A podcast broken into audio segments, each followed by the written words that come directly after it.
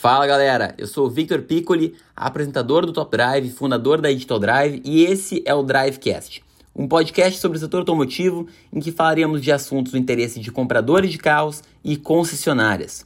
Eu sou um entusiasta da inovação no setor automotivo e espero te impactar positivamente com esse episódio. Depois de escutar esse episódio, eu quero um feedback teu sobre o que achou lá no meu Instagram, @victorpiccoli. Me segue para mais conteúdos do setor automotivo.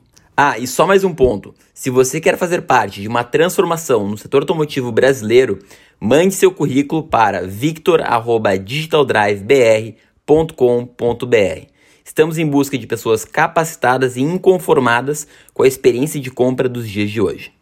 Pessoal, mês de julho acabou e eu vou novamente comentar os resultados desse mês, o ranking dos carros mais vendidos e vou tentar dar um resumo aí do porquê que eu acho que cada carro está em determinada posição, certo? Nesse ranking.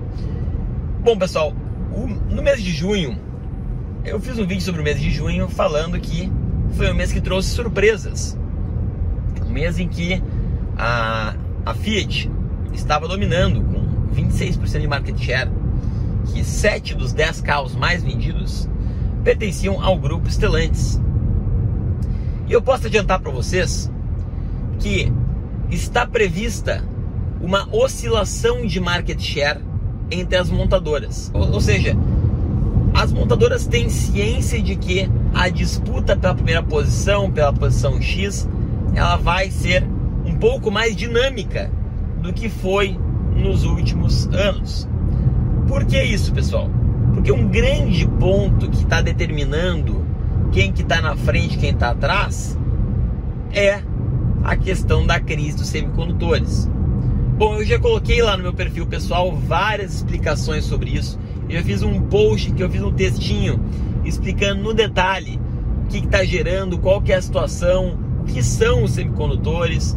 Me segue lá, arroba Victor para acompanhar esse tipo de conteúdo. Então já, tá, já, já é um, um, fato isso, que as montadoras elas vão disputar, que a disputa vai ser mais dinâmica e que a gente vai ver os players subindo e descendo. Eu acho que a Chevrolet volta com tudo aí, tá? Porque assim, olha, esse carro aqui, por exemplo, que eu estou agora, o Tracker Premier, cara, tô fazendo 16 por litro de média. 16 por litro, cara. Colocando 120 na estrada. É muito econômico. É, é mais econômico que o Nivus. O Tracker Premier com teto, com tudo. Né? Pena que não tem no mercado. Mas eu acho que quando tiver, a, a GM vem forte. Tá? Acho que a GM vem forte. Tracker e Onix são carros bem bons, né? Mas vamos para os números então, vamos para as posições. Dos 10 mais vendidos, adivinham quantos que são do grupo Stellantis? 6 são do grupo Stellantis, tá? Então mês passado eram 7, agora são 6. Só que dá uma olhada na Fiat, que a Fiat foi absurda.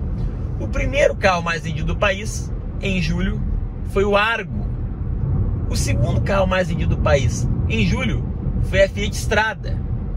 O terceiro carro mais vendido do país em julho foi o Mob. Inacreditavelmente foi o Mob. Vou, vou falar sobre cada um deles daqui a pouquinho. Mas então, primeiro Argo, segundo Estrada, terceiro Mob, quarto HB20 ali, guerreiro, copeiro, esmagado. E em quinto, fazendo um sanduíche ali no HB20, nós temos ainda a Toro. Então, pessoal, a Toro, ela foi a picape, a segunda picape mais vendida do país, mas a, o quinto carro mais vendido do país. Isso é muito impressionante, porque Toro não é um carro barato. Né? A Toro ela é cara. Então, a estrada está em segundo, mas a Toro está em quinto. Eu diria que a Toro estar em quinto é até mais impressionante do que a estrada em segundo. Em sexto lugar, entre os mais vendidos do país, sexto carro mais vendido do país, Jeep Renegade. Sim, o carro que todo mundo tira sarro nas redes sociais. Sexto mais vendido do país. Em sétimo lugar, dos mais vendidos do país, Jeep Compass. Cara, o Compass, caro do jeito que é, é o sétimo carro mais vendido do país. Em 2010, a lista dos mais vendidos era só Gol, Palio, Uno. Cara, olha o que é a quebra de paradigma. Os carros mais vendidos são os carros que a gente vê aqui no canal por mais de 100, 150 mil. Muito interessante isso, tá?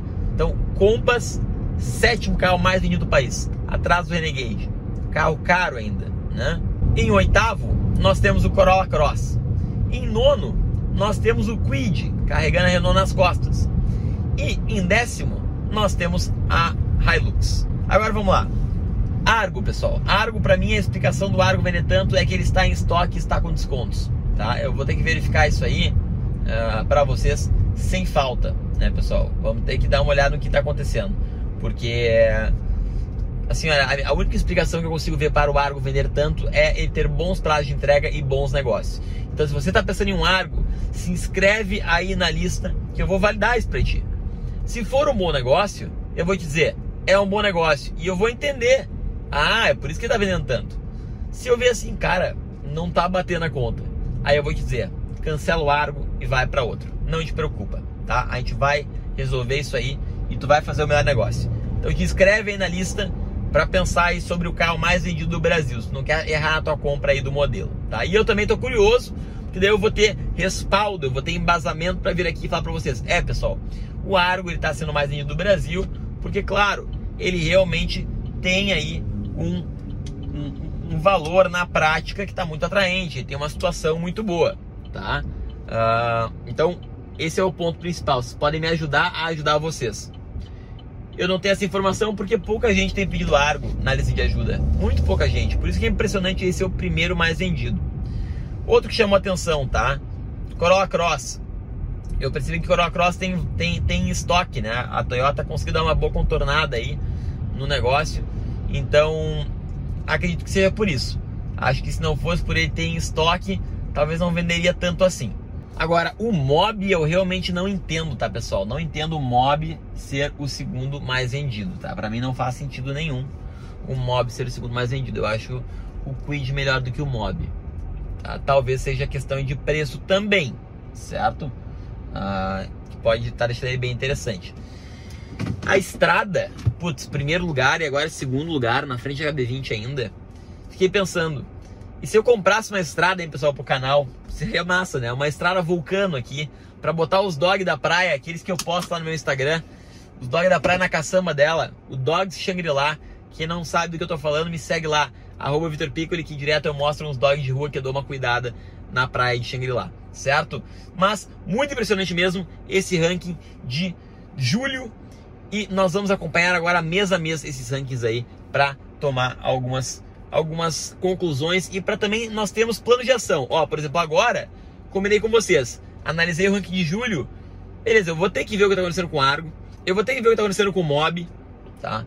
E eu vou ter que também pensar um pouquinho melhor sobre a estrada, né? Eu achei que seria um carro interessante. Se você curtiu esse episódio, tira aí um print de onde estiver e me marca lá no Instagram, @victorpiccoli, que eu vou te responder para a gente seguir o papo sobre isso.